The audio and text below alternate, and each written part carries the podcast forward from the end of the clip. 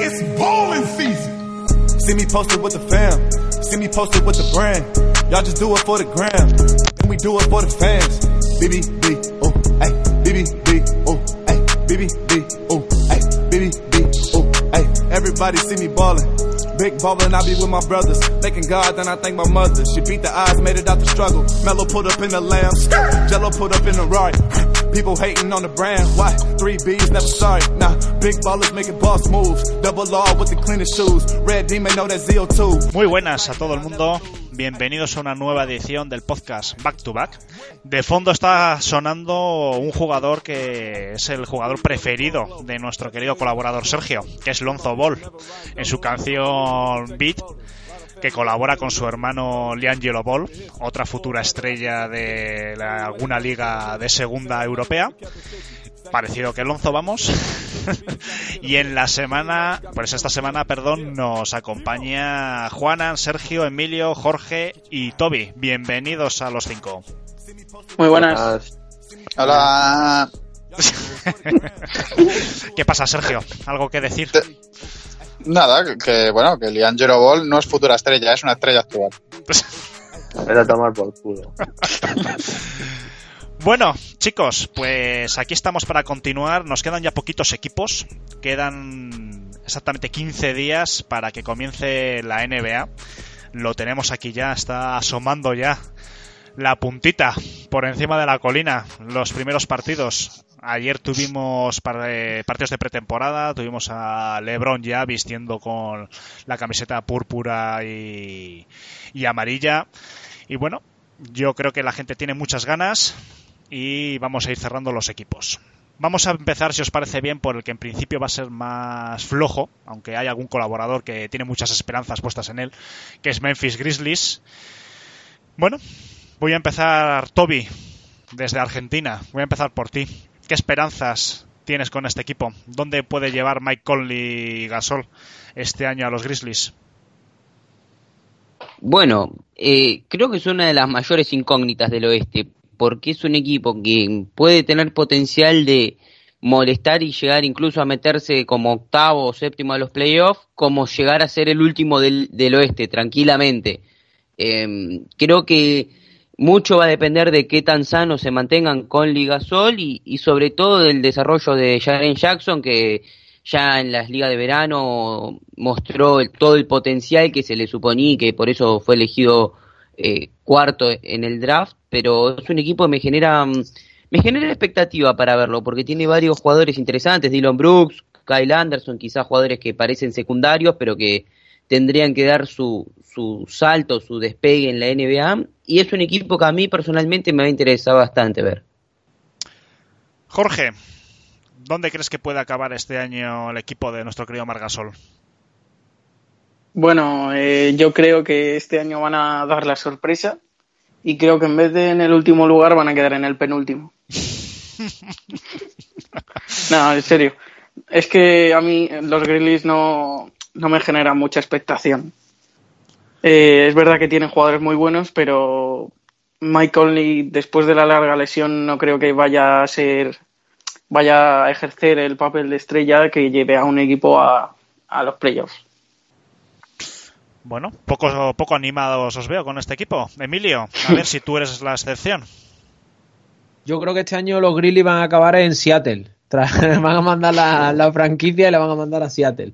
No sé, yo creo que, que este año tienen mucha mejor plantilla que otros años, contando, contando las recuperaciones. Creo que tienen una profundidad de, de plantilla que ni en la época de, de Zach Randolph, Tony Allen, Co. tenían, porque tienen los puestos de 2 y de 3 muy cubiertos, con Parson, con Capit, Gareth Temple, los dos Brooks, Kyle Anderson. Creo que tienen mucha plantilla para lo poco que se le está teniendo en cuenta. Otra cosa es si se van a poder adaptar al baloncesto moderno, a esto, a este cambio que ha pegado el baloncesto desde que ellos no están en el top. Y a ver con, con la recuperación de con Liga Sol si pueden, si pueden rascar algún puesto de playoff. Yo no soy demasiado optimista, pero creo que tampoco, que tampoco van a caer al pozo. Sergio, el equipo de Margasol, ¿piensas que puede arañar quizás un último puesto de playoff o que por el contrario le queda otro año por el desierto? Pues yo, como hoy no está nuestro querido compañero Manu, que es el máximo defensor de que los Grizzlies están prácticamente en la élite, voy, yo voy a, voy a defender su teoría. No me parece tan loca, sería un poco más prudente que él, que es un poco... Pero yo creo que sí que pueden... En un octavo puesto de playoff es el oeste y es muy difícil, pero pelearlo, yo creo que sí. Margasol y, y Conley estamos hablando de dos niveles All-Star, aunque Conley no lo haya sido nunca. Estamos hablando de que tienen un top 4 del draft, si no me equivoco. Que Jaren Jackson, que es un jugador que además, por estilo de juego, tendría que venirle muy bien. Tiene una plantilla relativamente profunda, aunque no en talento, pero sí en dureza y en seriedad. Tienen el rookie del año pasado, Dylan Brooks, que puede hacer una gran campaña. Pueden llegar a armar un equipo que sí que sea peleón. Yo creo que puede volver el grit and grind o algo parecido y dar mucha, mucha pelea, que eso en el oeste nunca se sabe cómo puede acabar. Juanan, para acabar la primera ronda, ¿dónde ves a este equipo este año? ¿Pueden dar la sorpresa? Sí, yo creo que sí. Yo estoy con Manu también. Eh, lo que dijo el, eh, hace un par de semanas. Yo creo que también pueden dar la sorpresa y si todo el equipo está sano, ¿por qué no poder meterse octavos de, de la conferencia? Yo creo que sí. Yo creo que este equipo, hombre, en principio tú ves lo- los jugadores, en principio tienen un equipo más que decente, quizás en una conferencia Tienen un equipo, este- pues eso. Sí, sí. Lo que Tienen un equipo bueno, aseadete. ¿Qué, qué opináis? Y os quiero preguntar por un jugador, que yo creo que es el, el mayor contrato tóxico o de los mayores contratos tóxicos que hay en la NBA, que es Chandler Parsons. 24 millones por un tío que ha que, que el año pasado jugó de titular 8 partidos, 36 en total, promediando 8 puntos por partido. Este contrato, Yo- ¿qué, qué pueden hacer con ellos? Sergio, ya que empiezas tú, ¿qué se puede hacer Sí. con este hombre? Aparte de cortarlo o intentar regalárselo a alguien y que cuele, no, yo mi pregunta siempre ha sido ¿qué es lo que vieron para darle ese contrato? Más allá de las lesiones, es un jugador, yo en su día no lo entendí, sigo sin entender qué se dio por ese contrato. Pues creo que el remedio le queda mucho más comérselo y ver si, los, si el entrenador, bueno, no es el nuevo, es el del año pasado que lo ascendieron, puede sacarle algo y si no, pues comérselo allí. Cuando le quede un año, le haces como le han hecho a Noah, como le han hecho a Den, lo cortas y a la calle. Poco puedes hacer porque no vas a dar a tus estrellas jóvenes para deshacerte de un contrato así y tampoco puedes cortarlo ahora porque vas a estar seis años pagándolo y es un poco pérdida de tiempo. Así que yo creo que no les quedará más remedio que comérselo y ver si ahí pueden sacar un jugador, con que sea la mitad de bueno jugando que ligando, yo creo que pueden sacarle un rendimiento óptimo.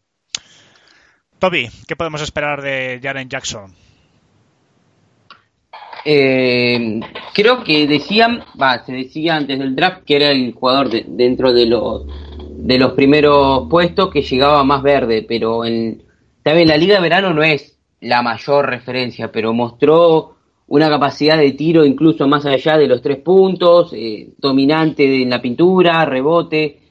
Puede ser el aliado fundamental para, para Margasol para que no tenga que cargar con todo el peso de la ofensiva y sobre todo con todo el peso en la pintura de, de los rebotes y demás y, y puede incluso ganar el rookie del año creo yo, una camada que tampoco viene tan, a ver, sí con mucho hype, pero todavía sin ninguna estrella consolidada, incluso podría ganar el rookie del año creo. Bueno, Jorge, te quiero preguntar por Margasol. El año pasado parece que forzó una posible salida de Memphis. Hay que decir que este año es su último año de contrato. El siguiente tiene contrato también, pero con una player option. ¿Piensas que este año acabará eh, la temporada vistiendo la camiseta de los Grizzlies? Eh, esta temporada sí. Yo, mi teoría es que intentará hacer lo mejor que pueda, incluso será el jugador referencia por encima de Mike Conley en este equipo. Y se querrá, ir en el siguiente verano y para, para ello, para buscar el mejor sitio posible, pues hará una buena temporada. Se esforzará, vamos. Emilio, ¿qué va a hacer Margasol? ¿Estás de acuerdo con tu compañero Jorge o tú piensas que va a hacer las maletas antes de febrero? Bueno, yo coincido con mi compañero en el, en el tema de que él va, va, a darlo todo y va a competir. Es decir, él el año pasado yo creo que le hizo, le hizo mella en el apartado psicológico. No está acostumbrado, afortunadamente, a estar un equipo cuyo objetivo es perder, porque desde que llegó a la NBA ha llegado uno, eh, a unos Grizzlies en los que estaban en media tabla, como se suele decir, pero que poco a poco fueron creciendo como franquicia y sobre todo como equipo y la situación del año pasado fue dura. Yo creo que él en, eh, en, mente va a tener todo lo que ha sufrido en estos últimos meses, con descanso a jugadores punteros como Tyreek Evans, la lesión de Conley, el año en blanco de Chandler Parsons, y ahora que están todos juntos, yo creo que va a intentar ser el líder de esta plantilla. Creo, creo que, que va a ser inevitable su salida, si no este año el que viene, y sobre todo si hay algún contender que vea que, va flojo por dentro y que necesita y que necesita un punch. La franquicia, yo creo que como favor a los servicios prestados, si viene una oferta que satisfaga a las dos partes, lo va a dejar ir. Y si no, pues intentarán hacer playoffs como, como, han comentado, como han comentado mis compañeros. Bueno, Juanan, eh, el refuerzo, Kyle Anderson. Posiblemente es el. Bueno, yo creo que la agencia libre es lo más señalable que tiene este año Grizzlies. ¿Piensas que puede aportar en el quinteto titular? ¿Lo usarán como sexto hombre? ¿Qué opinas? Mm, yo creo que va a ser más sexto hombre que, titular. Es una sensación que me da desde, aquí por, no sé. Pero yo creo que sí que, puede ser un, jugador importante, pero desde el banquillo. No, no le veo en el quinteto titular. Bueno, pues eh, es un equipo que tampoco da mucho juego. Es un equipo que el año pasado pues eh, estuvo muy atrás, eh, sin opciones prácticamente desde el minuto. Bueno, sí que tuvieron un arranque decente, pero enseguida se desinflaron. Mike Conley pues prácticamente no pudo jugar por temas de lesiones. Bueno, eh, nos da pena por Margasol, pues yo creo que se merecería estar en un equipo quizás que le ofrezca más garantías. Hay que tener en cuenta que está en el oeste, con todo lo que ello implica. Quizás este mismo equipo en el este tendría opciones para pillar un puesto de playoff. Pero bueno, yo apuesto con que no va a estar en playoff y además yo pienso que va a estar eh, pues posiblemente en los últimos dos, tres puestos por la cola. Entonces, pues bueno, os voy a pedir, Toby, empiezo por ti, un poco tu previsión, un pequeño rango de posiciones, igual que hemos hecho con todas las franquicias. ¿En qué puestos piensas que puede andar eh, los Grizzlies este año? Em, siendo realistas, del 10 al 13 del oeste, creo. Bueno. Jorge. Eh, yo del 12, 13, 14. Y luego, si me dejas, quiero añadir una cosa. Sí, ahora después te doy paso. Emilio eh, duodécimo de, del oeste. Sergio. Entre el 8 y el 10. Bueno, el más optimista, Juan. 9, ¿no? no, hombre, sí. y. Yo, eh, como Sergio, del 8 al 10. Bueno. Pues muy bien, y Jorge, sí, que nos querías comentar algo para rematar los Grizzlies. Yo de, no sobre los Grizzlies, sino sobre Margasol. Ah, Quería hacer una predicción. Bueno. Digo, ya veréis como en un año el Gasol está vistiendo la camiseta de los Pelicans. Aquí lo dejo. Uh, uh. Bueno. Molaría. Por la salida, ¿no? Tú lo ves eh, el hueco que le ha dejado eh, Cousins. Sí, sí. Estaría bien, la verdad, verle con Davis. Bueno, es un equipo interesante. Además, es un perfil, bueno, que son relativamente similares. Yo creo que Cousins y Margasol en cierta parte del juego son dos pibos que saben. Quizás Margasol tenga mejor tiro exterior que Cousins. Cousins lo ha estado mejorando en el último año, dos años. Pero bueno, yo creo que quizás Cousins tiene más presencia, tiene más peso, tiene más envergadura, pero yo creo que encajaría. Sí. Y además, Mark se lo merece. claro. Se lo merece muchísimo estar en un equipo importante luche.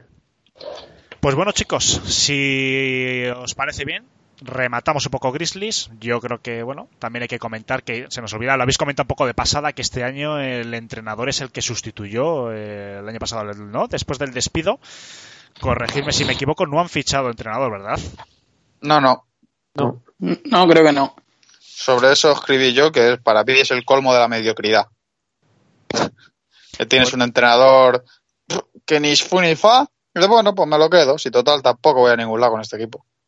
No sé, luego me parece la elección más apropiada de entrenador. Pero oye, es una opinión personal. A mí me da Yo la que- sensación eh, de que este año, si para diciembre, enero los Grizzlies siguen abajo, a mí me da que a, a Conley y a, Mar- y a Margasol les van a traspasar. Pero a los dos, a mí me da la sensación de que a los dos. Y que para... Yo creo- los dos yo creo que no, perdona. No lo sé, ¿eh? Yo creo que, Yo creo que tiene, tiene más opciones juntos. Mark. Yo creo que tiene más, más opciones Mark por lo que habéis dicho antes de lo del año pasado. No sé, pero de intentar... Bueno, Margasol seguro, segurísimo, que si este año no va el equipo, él mismo además lo va a presionar. Pero Mike Conley dejarle allí, no sé, para decir tenemos uno. Es, evidentemente Memphis lo tiene muy complicado, es una ciudad muy complicada para atraer a grandes estrellas. Por eso lo tienen que hacer biotraspaso. Intentar conseguir picks, intentar conseguir algo interesante con las dos estrellas que tienen.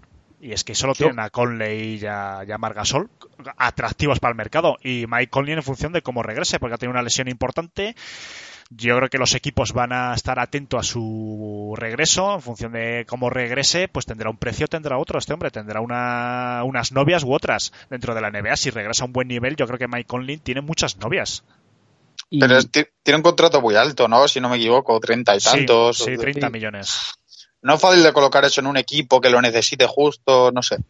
Pero va descendiendo, ¿eh? es de estos contratos que no se mantienen, es decir, No. tiene 85, 85 millones en tres años, creo.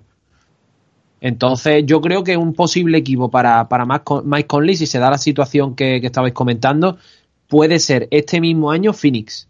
Si la prueba de, de Devin Booker como base no funciona, creo que Phoenix no tiene le una, tiene una situación similar a la que tenían los Sixers el año pasado, que no le importa tener dinero comprometido a uno o dos años, siempre y cuando sean veteranos, que den un cierto nivel, estilo J.J. Reddy, Mike Conley, y que te puedan dar un punch en la, en la rotación. Y además de esto, quería comentaros que he leído una carta que ha hecho Chandler Parson en Player Tribune, Tribune, sí, Tribune, en el que, en el que habla de- del carvario que ha pasado en la- con las lesiones y su, y su ilusión porque empiece ya la temporada con Memphis. Muy, muy recomendable. Si queréis lo podemos retuitear desde nuestra cuenta oficial. Sí, sí, por favor, eh, Emilio. Bueno, pues eh, hombre, eh, evidentemente cuando empiezan las temporadas todos son buenas palabras, todos son ganas, todo es maravilla, y pero bueno, la verdad que lleva este hombre dos años en los que prácticamente no ha hecho nada para el contrato que tiene. Es un espacio muy muy importante y lo hemos recalcado en muchos de los últimos podcasts, que es que el próximo año es una de las este este mismo verano, próximo es una de las grandes agencias libres de los últimos 10 años. Entonces yo creo que todo el mundo, incluido en Memphis, intentará atraerse a grandes jugadores con grandes contratos para ofrecer, con máximos. Entonces tienen que intentar, eh, no lo sé, eso o buscar un tanking en los próximos años y llenar la despensa de, primeros picks. No lo sé, está en un momento complicado. El año pasado Grizzlies, hay que recordar que solo tuvo 22 victorias y 60 derrotas, que ahí es nada.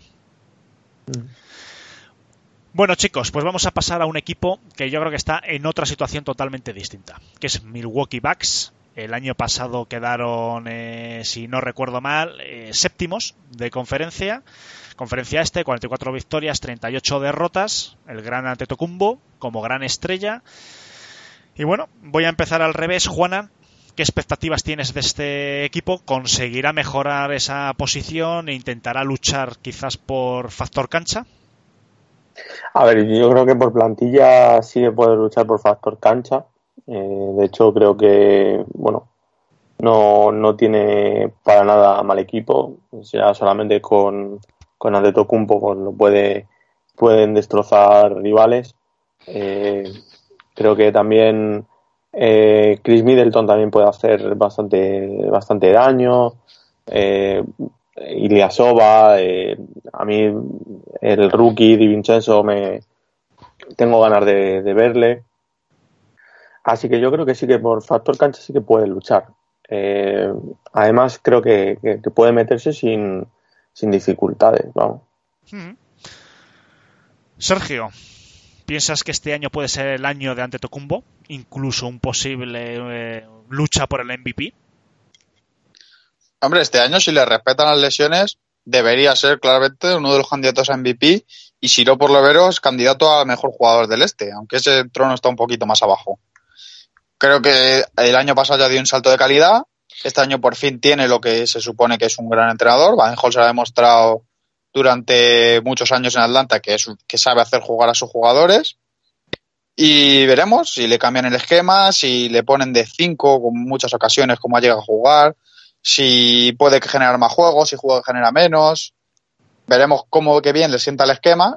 Está bien rodeado. Eh, no tiene a Jabari Parker, pero bueno, el año pasado tampoco lo tuvo la mayor parte del tiempo. Y creo que sí que puede dar un salto de calidad. Y sobre todo, si quiere ya empezar la carrera por ser uno de los mejores jugadores de la liga, como se le presupone que puede ser, sí que es un año en el que tiene que ponerse ya las pilas y tiene que demostrar que es capaz de liderar a su equipo a victorias, que los buenos partidos se acaben traduciendo en victorias, que al final es lo que contamos todos para los mejores jugadores. Hmm. Emilio, ¿ante Tocumbo puede llegar a ser de los mejores jugadores sin mejorar tiro exterior? A mí la verdad que es que ante Tocumpo me vaya a llamar loco, pero a mí es que es un jugador que no me transmite nada. Es decir, me parece una superestrella, pero dentro de ese escalafón de superestrella, Anthony Davis, LeBron James, Kevin Durant, Stephen Curry, etcétera, etcétera, etcétera, James Harden, todos ellos para mí tienen algo que me hace verlo. A mí, ante Tocumpo, tiene unas condiciones físicas extraordinarias, es un jugador de otro planeta, pero no me, no me termina de convencer. Los números son innegables, vamos, quien vea sus estadísticas noche tras noche no puede negar que ese tío eh, está hecho de otra pasta y que puede luchar por cualquier premio individual estando en el equipo que esté. Otra cosa es el carisma y la experiencia que puede lograr desarrollar en estos próximos años. Yo creo que todavía es muy pronto para meterle la, en la pelea por el MVP y sobre todo por el tipo de entrenador que han fichado los Bucks. Baden-Holzer se le conoce tanto como asistente como por su estancia eh, como asistente en San Antonio, un básquet muy asociativo, como por su gran Atlanta Hawks, que también eran muy de compartir el balón. Dudo mucho que tanto ante Tocumpo como Bledsoe, Middleton, etcétera, etcétera, sean jugadores que puedan compartir en óptimas condiciones la pelota, porque ninguno de ellos tiene unas capacidades asociativas ni de, pase como ha tenido en otros equipos. Entonces, no sé si la filosofía del entrenador encaja para que ante Tocumpo brille, como puede hacer, por ejemplo, Anthony Davis en Pelican. Eso sí, Baden-Holzer intentará adaptarse a lo que tiene y tal, pero en bueno, ya estamos en octubre, eh, a 1 de octubre, 2 de octubre, creo que creo que ante Tocumpo no, no está en la disputa por, por el MVP. Hmm. Jorge, eh, Milwaukee Bucks es más que ante Tocumbo. ¿Quién piensas que puede ser el segundo? para Chris Middleton? ¿Crees que está a la altura de ser el apoyo de ante Tocumbo para liderar este equipo? Eh, pues sí, la verdad que sí. A mí Chris Middleton es un jugador que la verdad que siempre me ha gustado. También quiero añadir una cosa que quiero compartir lo que dice Sergio, que es que ante Tocumbo lo, lo que mejor le ha podido venir es la llegada de Budenholzer al equipo no tanto como para ser luchar por el MVP, porque yo creo que para eso primero tienes que ser el mejor jugador del este, y este año para mí lo va a ser Kawhi Leonard, pero sí que van a mejorar muchísimo a nivel individual y no sé, muchas victorias de los Bucks van a ser gracias a él y, a Chris Middleton también, claro. Toby, ¿piensas que los Bucks hay cierto riesgo de que decepcionen, quizás? que se está poniendo muchas expectativas en ellos de equipo ante Tucumbo, pero mm, no sé, que falte una segunda unidad, una segunda unidad eh, más potente quizás para pelear de tú a tú con muchos equipos del este. Sí, puede ser, pero sobre todo por lo que se vio los últimos años de que tenían muchos jugadores y demás, pero todo desordenado, no, los entrenadores nunca llegaron a dar en la tecla. Pero creo que este año con, con Baden-Holzer, que es un señor entrenador que, que, es muy bueno, como decían acá casi todos, eh, puede que ante Tocumpo no esté en la lucha del MVP porque sus estadísticas quizás no van a ser las mejores individualmente, pero yo a los Bucks estos solo los puedo ver atrás de Boston y Filadelfia en el este. Después no tienen el potencial como para estar a ese nivel, incluso a ver, viene a llevar un séptimo partido a Boston eh, con todos los problemas que tuvieron durante la temporada, la salida de Kid y demás. Yo, yo creo que pueden, que pueden estar incluso en, las finales del Este. Bueno, Pues eh, la verdad que es un equipo que, bueno, yo Chris Middleton pienso que es el gran tapado eh, desde que ha llegado ante Tocumbo al equipo. De hecho, pienso que va a hacer una inmensa temporada y que me va a llenar de puntos en la fantasy. Y, pero no sé, quizás, mm, bueno, Eric Bledsoe también es un base potente. Este año tiene un buen contrato, 15 millones. No lo sé, pero quizás yo pienso que, que no se duermen, no se tienen que dormir mucho en los laureles, porque yo pienso que Antetokounmpo sí que es un gran jugador, es una estrella, evidentemente, y más en el este, pero yo pienso que como equipo el año pasado demostró que flojearon en momentos muy importantes. A los Bucks en ese sentido yo les asemejo mucho a, a Washington Wizards son grandes equipos, tienen todos eh, una, dos estrellas, en este caso ante Tocumbo, Chris Middleton, Washington tiene a, pues eh, tanto al base como a la escolta que tiene, John Wall, Brandy Bill, pero veo que en grandes momentos quizás eh, fallan, se desinflan, llegan los playoffs también y no rinden a- al nivel quizás por lo menos de dar una guerra, eh, de, de plantar cara. Entonces, quizás si se duermen un poco en los laureles, yo veo que en Milwaukee Bucks puede ser un equipo que le coman la tostada y incluso sufra por un séptimo o un octavo puesto. No sé, quizás si. El año pasado yo vi varios partidos en directo de los Bucks, es un equipo que me, que me atraía, que me atraía precisamente porque ante Tocumbo es una persona, pues. Eh, que sí es cierto, como dices tú, Emilio, quizás no es un tío con un carisma tal, pero bueno, es vistoso de ver, es un tío que machaca mucho, es un tío que juega como antes, ¿no? Y quizás yo lo asemejo mucho a Ben Simmons. No sé, Emilio, por alusiones. ¿Tú piensas que puede Yo- tener ciertas similitudes con Ben Simmons su manera de jugar? Yo creo que la similitud que tienen es que de tiro exterior va muy cortito. Entonces, todo su juego se basa en penetraciones, en buscar la superioridad física con su par cerca del aro. Pero creo que Ben Simon tiene otra capacidad asociativa que no tiene ante Tocumpo, por lo menos hasta ahora, y Mm. por lo que hemos podido ver. Y en mandos de partido se nota. Yo lo Sí, que quería devolverte juego. la pregunta, yo quería devolverte la pregunta porque has dicho una cosa muy interesante y yo coincido en que este equipo no es que vaya a sufrir por entrar en playoff, pero sí es verdad que no va a estar en la lucha por factor cancha, va a estar en puestos más bajos. Vosotros, le llevo la pregunta a Alejandro y ya después que intervenga quien quiera.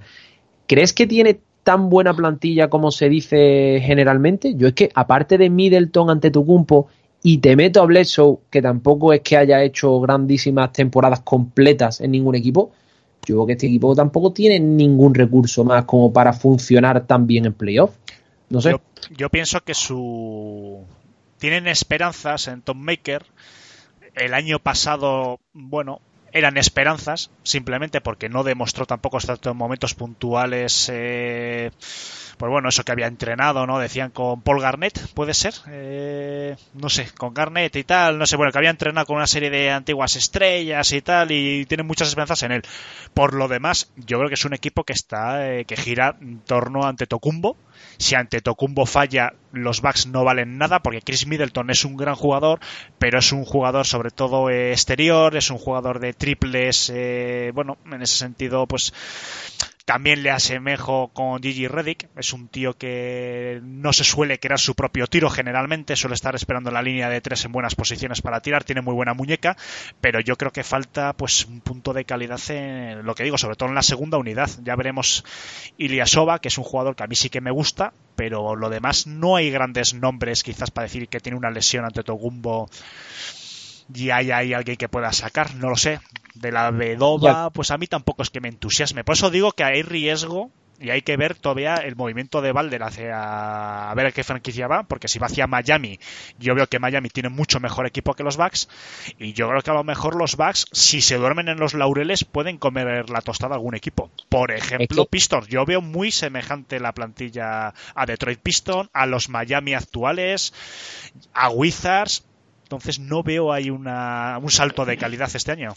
Y para Yo- mí este año el, el- el cagadón, ahora, perdón, ahora te dejo hablar, pa- es que si no, no puedo meterlo, eh, para mí el cagadón grande de, de Milwaukee este verano ha sido quedarse con los contratos de Tony Snell, John Henson, fichar a Ilyasova y no utilizar ese dinero para quedarse a Jabari, porque yo creo que se han acostumbrado a jugar sin Jabari y Jabari sí es verdad que era el que podía darle a este equipo esa pizquita, ese salto cualitativo para luchar por otras cosas con respecto a lo que están luchando ahora. Y ya con eso que hablamos otros.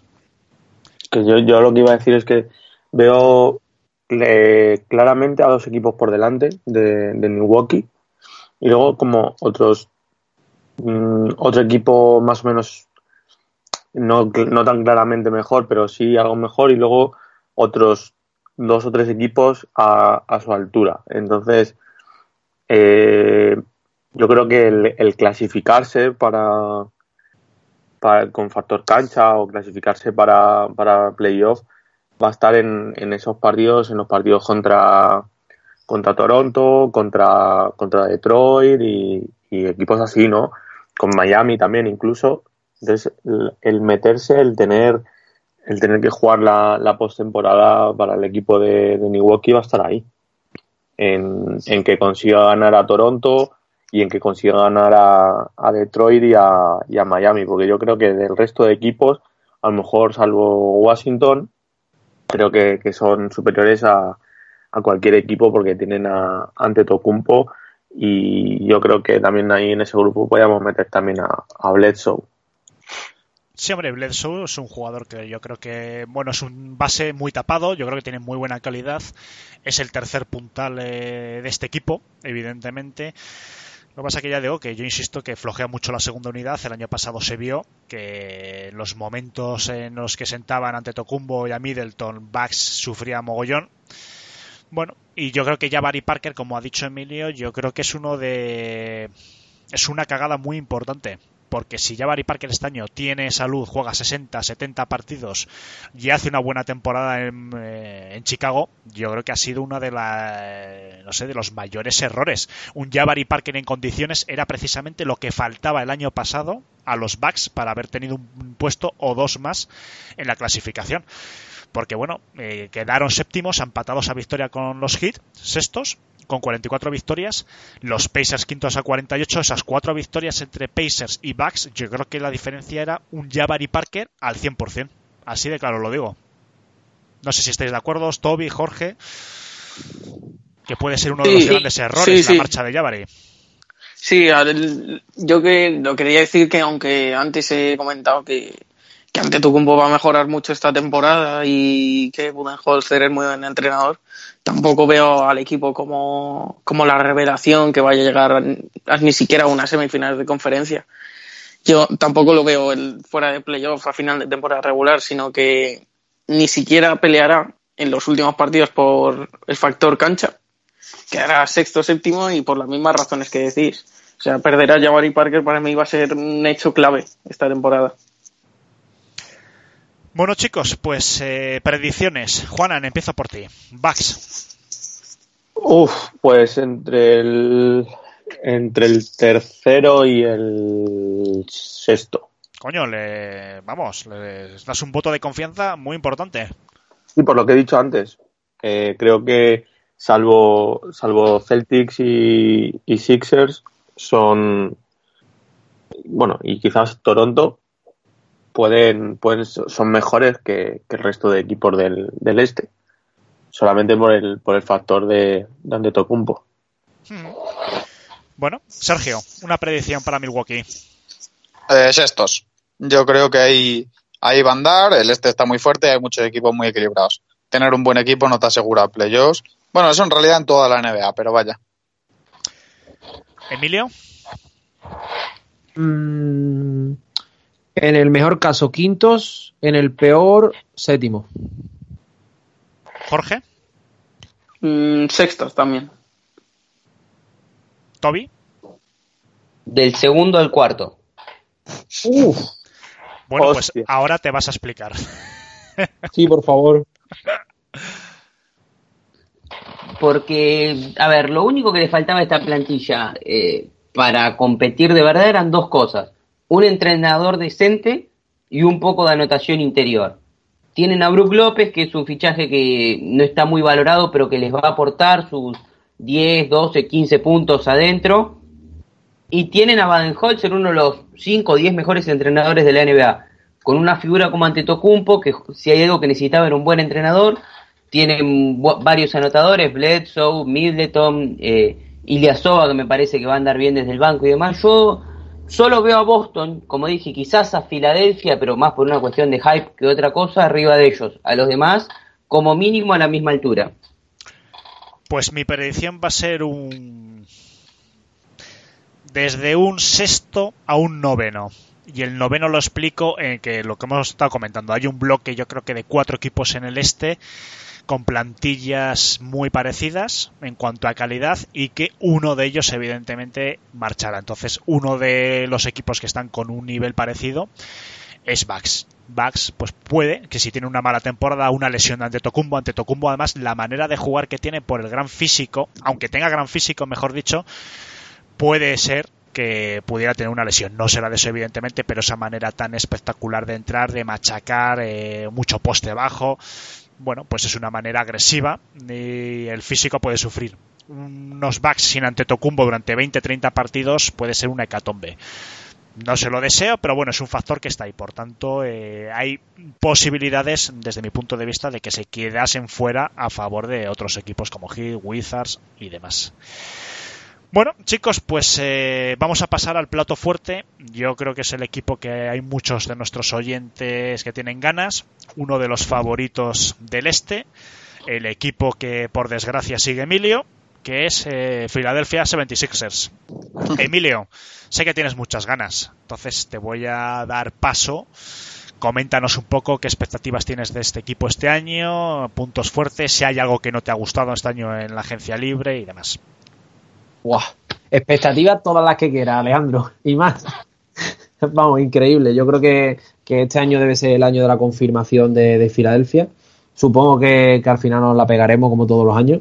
Y, y en mayo, y en mayo retuitearéis este programa solamente para que la gente se ría de mi, de mi fantasía.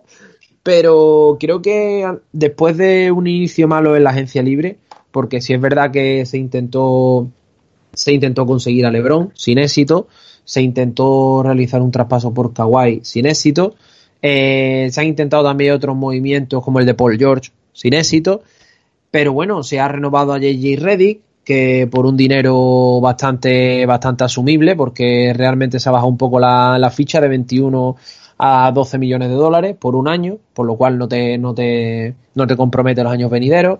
Eh, Llega Wilson Chandler vía traspaso, que también me parece un gran movimiento porque va a dar mucha anotación después de la salida de Ilya Soba.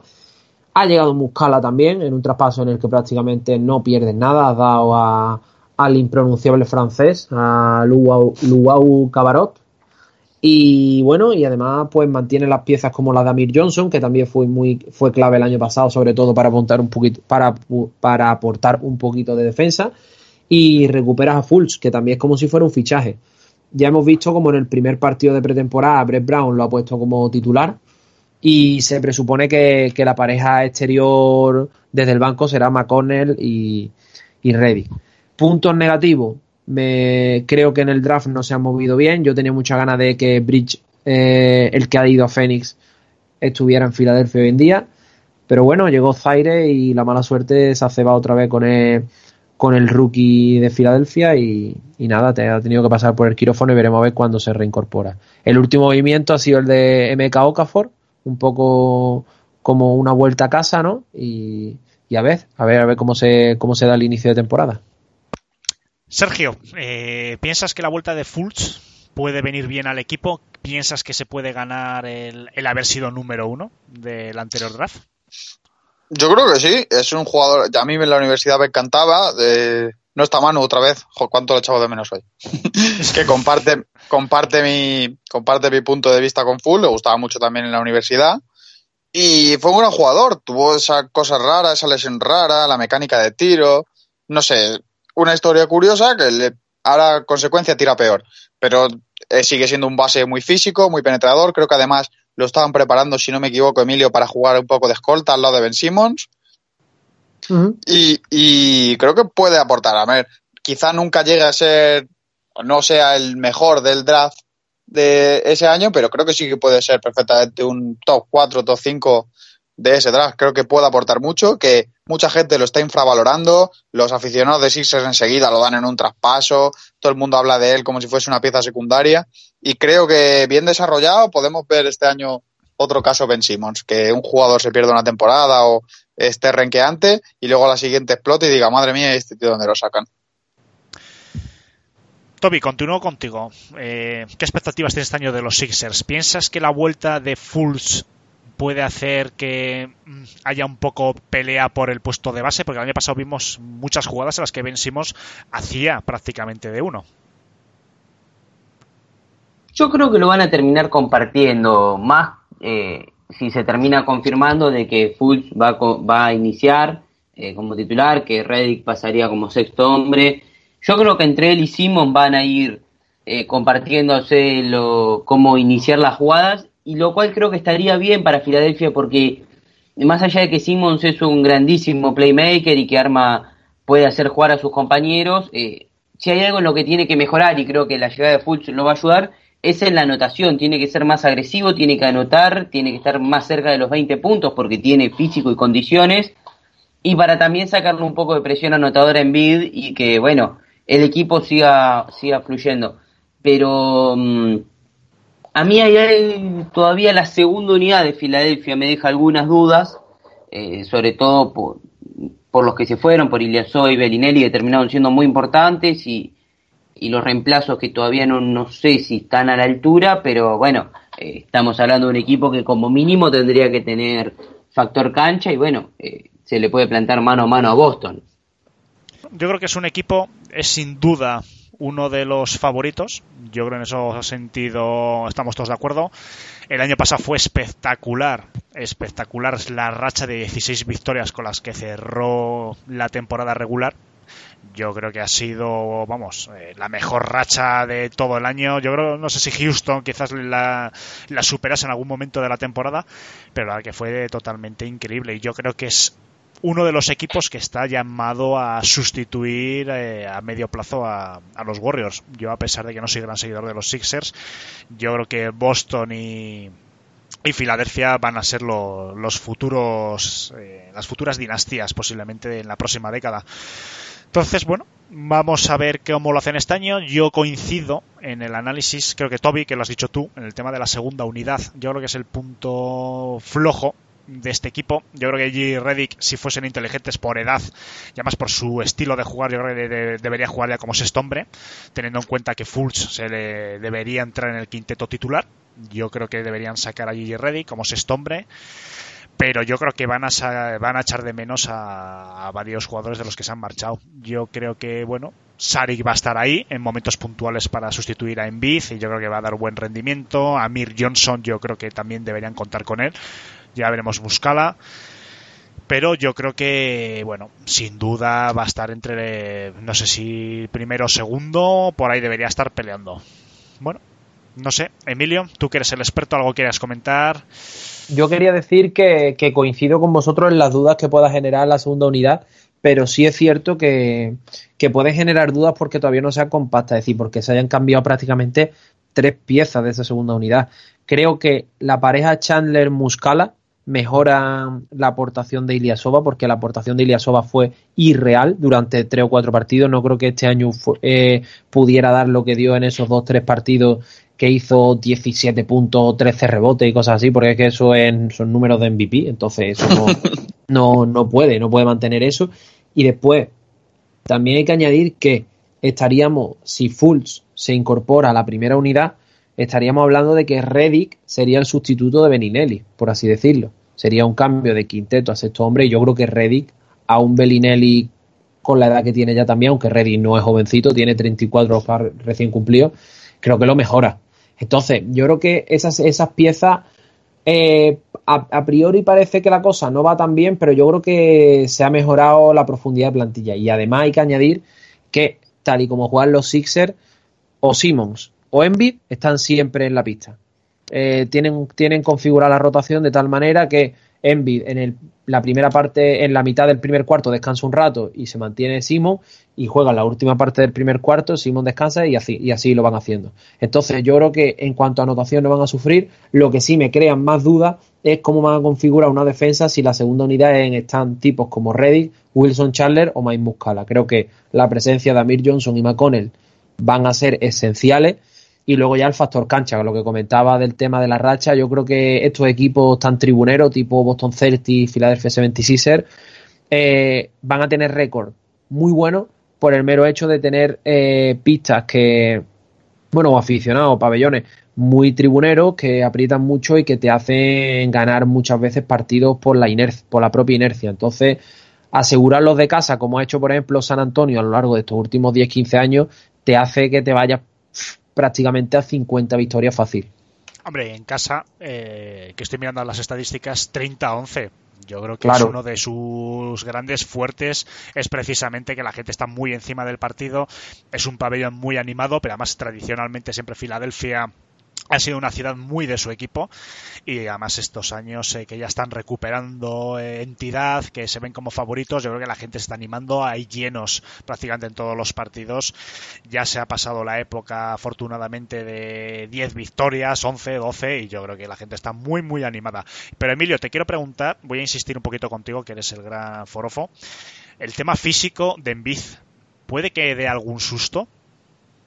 Uf, no sé qué decirte, la verdad que el año pasado fue muy fiable y realmente date cuenta que el año pasado le iban a monitorizar los minutos y al final acabó jugando más de 35 minutos por partido muchas veces. Entonces, yo creo y quiero pensar que se está siguiendo un plan en el que, en el que este año podamos ver su mejor versión. Él mismo está hablando de MVP, me parece que, que puede estar lejos por el mero hecho de, tener a Ben Simon, otro jugador que también le puede eclipsar un poco y que mm, y que va a haber jugadores tipo Anthony Davis que van a tener mucho más protagonismo. Quiero pensar, ya te digo, que le están haciendo un plan monotorizado y que va a estar bien físicamente. Yo lo veo muy fino y no un jugador que esté, que esté optimizando su esfuerzo. Me refiero, en ambos lados de la cancha da lo máximo, muchas veces hace jugadas muy arriesgadas, de saltos a tapones que le hacen un poco la cama, acá está siempre en el suelo. Entonces, él el problema lo ha tenido con las articulaciones, no lo ha tenido, no ha tenido problemas problemas musculares, por lo tanto creo que, un poco su rendimiento y su guante va a ir relacionado con que esté en su peso óptimo, es decir, que no sobrecargue mucho la, las articulaciones con un peso excesivo y que luego le monitoricen un poco los minutos en partidos que esté sentenciado, es decir, que le digan, oye, Envid, que contra Charlotte en casa ganando de 25, pues a lo mejor el cuarto cuarto no tienes por qué jugarlo, ¿sabes? Yo creo que ahí va a estar un poco la clave y a ver también nivel físico que, en el que llegan los jugadores más veteranos a playoff. En el plano físico es lo que más me preocupa. Bueno, también eh, hay una cosa que hay que, que es importante y que me gustaría para, para terminar la ronda con Sixers que me comentaseis vuestra opinión y es que el próximo año eh, Sixers solo tienen comprometido 45 millones con unas cuantas eh, ofertas, bueno, eh, opciones de, de, equipo. Entonces, bueno, eh, Toby, por ejemplo, empiezo contigo. ¿Piensas que el próximo año Filadelfia puede ser uno de los candidatos a llevarse a un, por, poner un ejemplo, un Clay Thompson? Y sí, porque, a ver, eh, creo que no debe haber algún equipo en la liga en el 2019 con más eh, atractivo y espacio salarial. Un Clay Thompson, a Kyrie Irving creo que no lo veo por una cuestión de estilos y porque quizás se quedará en Boston, pero bueno, hay que ver qué pasa con Jimmy Butler. Y sí, yo los veo pujando por una gran estrella y Thompson creo que sería el jugador ideal con el que, bueno, podrían plantarse con Boston, con Golden State, con el equipo en el que, con Lakers, supongo que es donde está jugando LeBron, y tendrían ventaja sobre todo ellos, porque Thompson es un top 5 de escoltas y, y si las lesiones los respetan a, a Simmons, Envid y demás, sí, son serios candidatos. Y ahora una pregunta un poco para todos para que quiera contestar. ¿Qué pensáis que ha podido fallar este año para que no se hayan llevado, por ejemplo, a LeBron James? No, yo creo... Venga, Sergio, que por milésimas has dicho tú en la primera letra. yo creo que no es, no es que haya fallado algo, sino que factores externos en varios fichajes han entorpecido los traspasos. En el caso LeBron es que él quería jugar en California porque allí viven sus hijos y porque no sé qué. Por, lo que sea, él quería jugar en California y la ha venido los Lakers. Yo creo que, de hecho, no creo que llegase a plantearse muchos más equipos. El caso Kawhi es cuestión de oferta y demanda. No creo que la oferta que al final preparó incluyese un All-Star, que es una de las cosas que querían sí o sí los los, los Spurs, San Antonio, y, y, entonces, pues el único equipo que dio un All-Star, que fue eh, Toronto, se lo llevó. El caso Balder, pues, por lo que tengo entendido, Tibodó les pidió a Ben Simmons. lo Hmm. cual es, es el equivalente a no querer traspasar a Balder. Porque vamos, vas a decir tú que los Sixers no dan a Simmons ni en 10 millones de años, no lo dan ni por LeBron, yo creo. Entonces creo que no es más un fracaso, sino simplemente al final acaba siendo mala suerte. Sí veo algunos, eh, no sé, quizá podían haber apretado un poco más para conseguir el traspaso de Kawhi, haber ofrecido alguno de sus rookies prometedores. No lo sé, no sé, porque honestamente no sé cómo, qué ofertas y no sé si las ofertas que se filtraron fueron las que de verdad pasaron, pero yo creo que no llegó a ser un fallo como tal, sino simplemente un poco de mala suerte el de los agentes libres eligiendo destinos. Bueno, ¿algo más que queráis comentar o empezamos ya con la predicción? Yo quería hablar sobre, un poco sobre Envid, Pues dale, Jorge. que como mm, se nos, nos lo hemos pasado un poquillo por alto. No mucho, pero bueno, yo quiero decir que Envid para mí le tengo entre mis tres favoritos para llevarse el MVP de la temporada. Di que sí, Jorge, vamos. Sí, sí. No, no, va en serio, ¿eh? No es por decir. Sí, sí. Le, le digo que este año va, va a ser un jugador increíble. Que ya lo es, claro. Hombre, yo Pero creo bueno. que Envid dice, sí, sí, hombre, está claro que es uno de los grandes pivots, evidentemente. Sí, pero me refiero, me refiero que, que va a luchar por el MVP y va a estar al nivel de, de Harden, de Curry, de LeBron para llevarse este premio. Lo que pasa es que yo eh, creo que el MVP, sí... bueno, ha habido excepciones, a lo mejor como Westbrook, pero yo creo que el equipo tiene que dar un salto también en playoff. Entonces yo creo que mínimo eh, para poder optar a quizás un MVP, a un MVP, si llegase con unas estadísticas como ha llegado este año, con esa calidad, con ese dominio de la pintura, y llega, por ejemplo, a finales de conferencia, no tengo las finales de la NBA, pero a finales de conferencia yo creo que es uno de los eh, candidatos, y si no es este año, será en dos, tres años, salvo sorpresa. Pero es que Pero- además le beneficia, bueno, aparte de que esto se vota antes, me refiero, eh, yo creo que le beneficia el tema de que eh, Warriors es un equipo muy coral, Celtics es un equipo muy coral, Houston se presupone que Harden no va a tener una temporada como la que ha hecho, porque entonces ya Harden hay que, hay que hacerle una estatua en la puerta de, de- del pabellón. Mm, ¿Qué otro equipo te queda, te queda de los top Bueno. 4 de cada conferencia? Kawhi a lo mejor. Entonces, yo creo que el récord a Embiid le va a beneficiar y estar en el foco le va a beneficiar. También creo que le va a beneficiar la marca deportiva, que creo que va a hacer un cambio de marca deportiva y se rumorea que va a ir a Under Armour, porque ya apareció en la en el Media Day con unas Under Armour. Entonces, mm, también sabemos que todo esto es muy comercial muchas veces y, y veremos a ver. Y a mí Jorge me, me ha animado, me ha animado un poquito.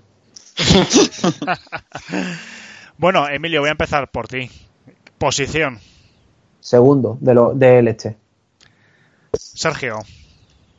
Yo creo que tienen que estar primero o segundo del este según la temporada de Celtics. Creo que tienen un poco peor equipo que Celtics. Celtics es más completo y sobre todo jugadores más maduros, pero no deberían tener ningún problema para alcanzar el segundo puesto. Jorge, Eh, segundos también. Toby. Sí, del segundo al cuarto, en el peor quinto, en el peor de los casos, pero sí, yo los veo igual que casi todos. Juanan. Segundo, tercero. Sí, yo creo que por ahí. Yo voy a ampliar a un segundo a cuarto. Vamos a ver, Mm. yo creo que primero mm, no tienen. Si Celtics juega como tiene que jugar, Celtics evidentemente tiene que ser primero. Segundo, yo creo que la pelea va a ser entre Sixers y Toronto.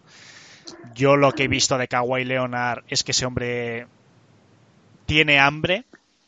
Mm. Me ha gustado. Yo el otro día le vi el partido de la pretemporada y yo creo que Kawhi Leonard va a sorprender este año a propios y extraños. Y yo creo que se lo va a poner difícil a Sixers por la segunda posición. Entonces yo el rango que doy es de un segundo a un cuarto.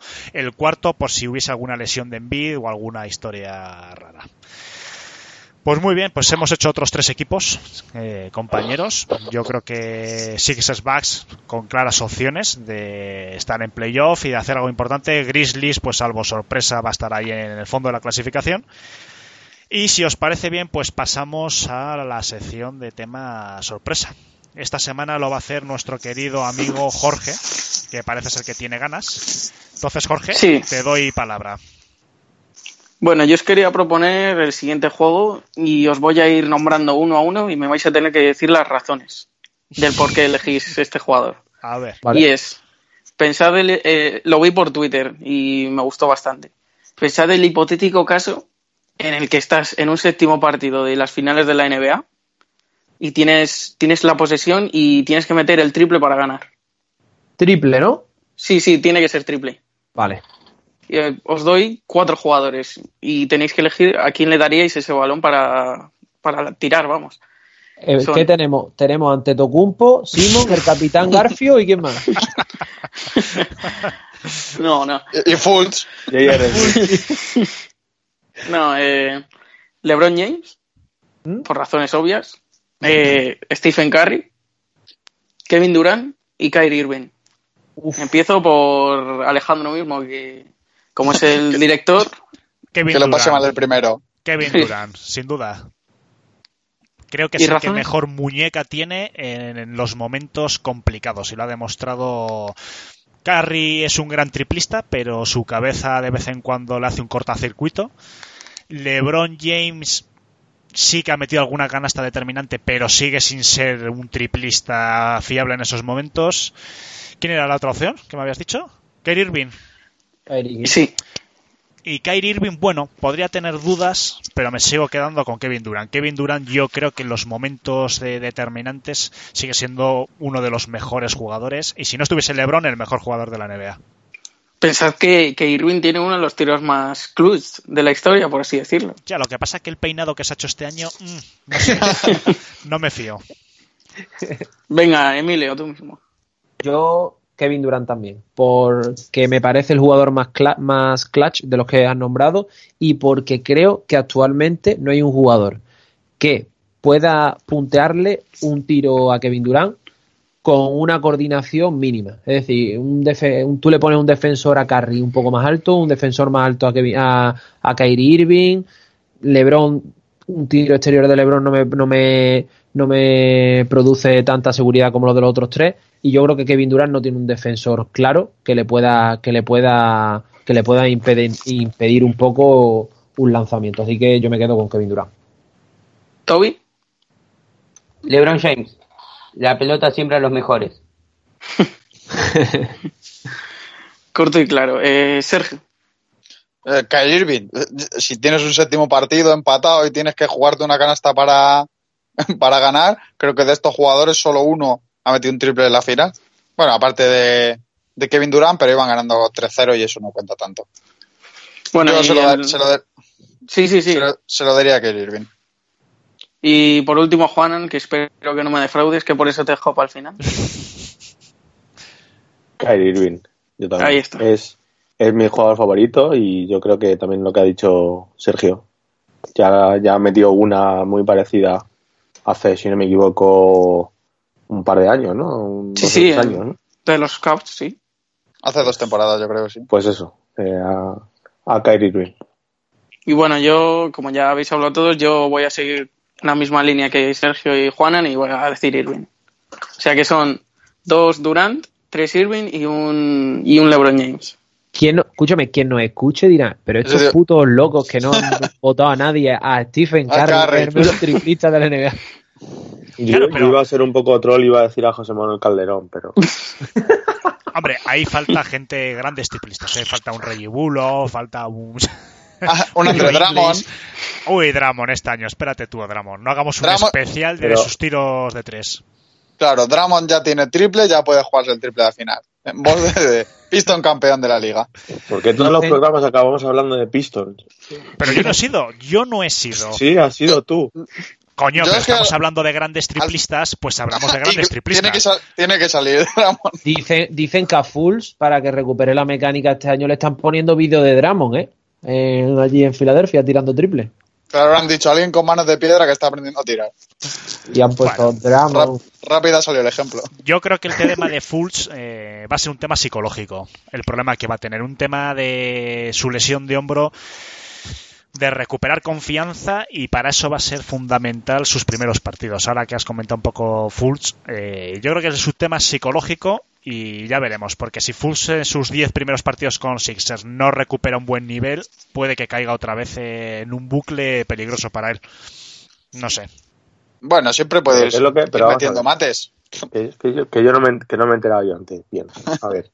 Aclararme qué es lo que ha cambiado Fulls. Vamos a ver. Ha cambiado. A ver, Fulls tuvo un problema en la espalda. Una cosa que Sí, se llama en el- disqui- en el hombro. disquinesia, en el hombro, disquinesia escapular. Vale, Que- sí, es como- vale. Bueno, sí, tuvo un problema en el hombro, ¿vale? Entonces, según los expertos, se lo había provocado su mecánica de tiro. Sí. Y entonces, ahora ha tenido que cambiar toda la mecánica de tiro. La forma de cargar el balón, la forma de cargar el hombro ya no es la misma. Y eso es lo que ha cambiado. Como Lonzo Ball, Ya. por poner otro ejemplo de otro gran jugador. Gran jugador y Lonzo Ball en la misma frase no casa. ¿Cómo que no? No, no casa. ¿Cómo que Yo no? creo que, yo creo que El mejor jugador de del último draft. ¿Quién? ¿Lonzo Ball? Madre no lo he dicho yo, ¿eh? No lo he dicho yo. No, no es Luz Kennard. No, no lo sabe. Pues eh, echar un ojo a las estadísticas y yo no sé cómo andarían, ¿eh? Cuidado. Bueno, Luz chicos. Kennard- No, no, sí, sí, es que veo que te vas a meter No. con Luke Kennard y te corto directamente, No, no. Sergio. Vete a hacer la cena, anda, vete a hacer la cena. Sí, que me tenéis sin cenar. Pues bueno, chicos, oye, ahora en serio, muchísimas gracias. Eh, hay que recordar a nuestros oyentes que cualquier eh, sugerencia, duda, comentar episodios, quejas, etc, etc, lo pueden hacer en nuestro Twitter, arroba B2B Spain, o en nuestra recién inaugurada página de Facebook, que es, bueno, Back to Back, la- se la ponen en el buscador y enseguida os va a salir que ya somos unos cuantos en las que vamos a subir vídeos, vamos a subir noticias, vamos a subir eh, las canciones que ponemos en los podcasts, todas las vamos a subir por si queréis ver los videoclips y también podéis contactar por ahí con nosotros. Eh, próximamente vamos a tener entrevistas también con gente muy top del mundo NBA, del mundo periodístico y esperamos que os haya gustado el episodio de hoy. Muchas gracias a los cinco, Juanan, Sergio, Emilio, Jorge y Toby, por haber estado aquí. Espero que nos veamos pronto, chicos. A ti, a ti. Yo, yo quiero decir una cosa antes de acabar. Bueno, que a si ver. no, que si no, no, no sería un programa. Que si no reviento. Claro. Bueno, No, no vamos a decir nada. Antes has dicho el primer partido de, de LeBron como jugador de los Lakers. sí, Lo has dicho. sí. Se Vale. viene, se viene. Sí. Os habéis callado el momento, la, la noticia del partido. Que mi, ¿Qué ha mi, mi, Juan- mi Juancho querido saliéndose contra LeBron. Por favor. Ahí está. Bueno, tu que- Juancho querido saliéndose contra los Lakers, no contra LeBron. O sea que Juancho estaba por ahí en un partido un poco Ya pachanga. estamos. Pues ya bueno, estamos. Ya estamos. Como el chaval, como el chaval es el peor, pues no. no. Es el tatuaje del brazo, se está apoderando de él. Eso, va, eso va a ser. Eso Hombre, a. Coño, lo diré, se me ha ido. A Ricky Rubio, ese look eh, malote, tatuajes, pelo largo, oye, le ha funcionado. Quién sabe, a lo mejor este año Juancho, pues yo qué sé, te hace 6-7 puntos de media. Esos son pocos para los que va a hacer. ¿Le estará funcionando también fuera de la cancha? Seguro. seguro. Se tiene que poner moral, cabrón, ahí. Bueno, eso lo dejamos ya para otro tipo de podcast, Emilio. Pasos que grabas en la oscuridad de tu casa por la noche. Con Jesús Quintero. Bueno, chicos, pues eh, lo dicho, os vamos a dejar ahora de fondo con la canción que. Bueno, con otra canción de Lonzo Ball, que tiene muchas, tiene un repertorio impresionante. Es, lo, claro, es lo único que hace bien. Así- bueno, hombre, bien, lo hace. Con mucho. Hay mucho, hay sampler, mucho tal, pero bueno. Nos vamos a dejar con su canción de Get Off, que está sonando ahora mismo ya de fondo. Esperamos que os guste. Y lo dicho, dentro de unos días, nuevo podcast con una entrevista a una persona muy especial, muy conocida de una de las revistas míticas de este país. Y sin más, pues os dejamos, chicos. Muchísimas gracias y hasta el próximo día. Adiós.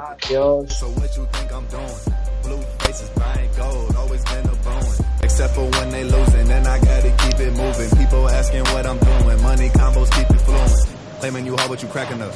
I'm with your girl when she back it up. Pass me the sticks and I'm acting up, knocking it out and she tips it's tapping up. Do it for fans and they clap it up. Walking the Gucci, they rack it up. I sweaty Benjamin standing up. I put them to sleep when I'm stacking up. More money, got less problems. People looking like, how about it? You rent it, I buy it. Time is wet, but they never clouded. I'm a rebel, them bees routed. Best believe we thought about it. Best believe my piece of stallion. Falling hard with no bounds. Ooh, ooh. Zio, get off, get off. Hey, whoa, yeah.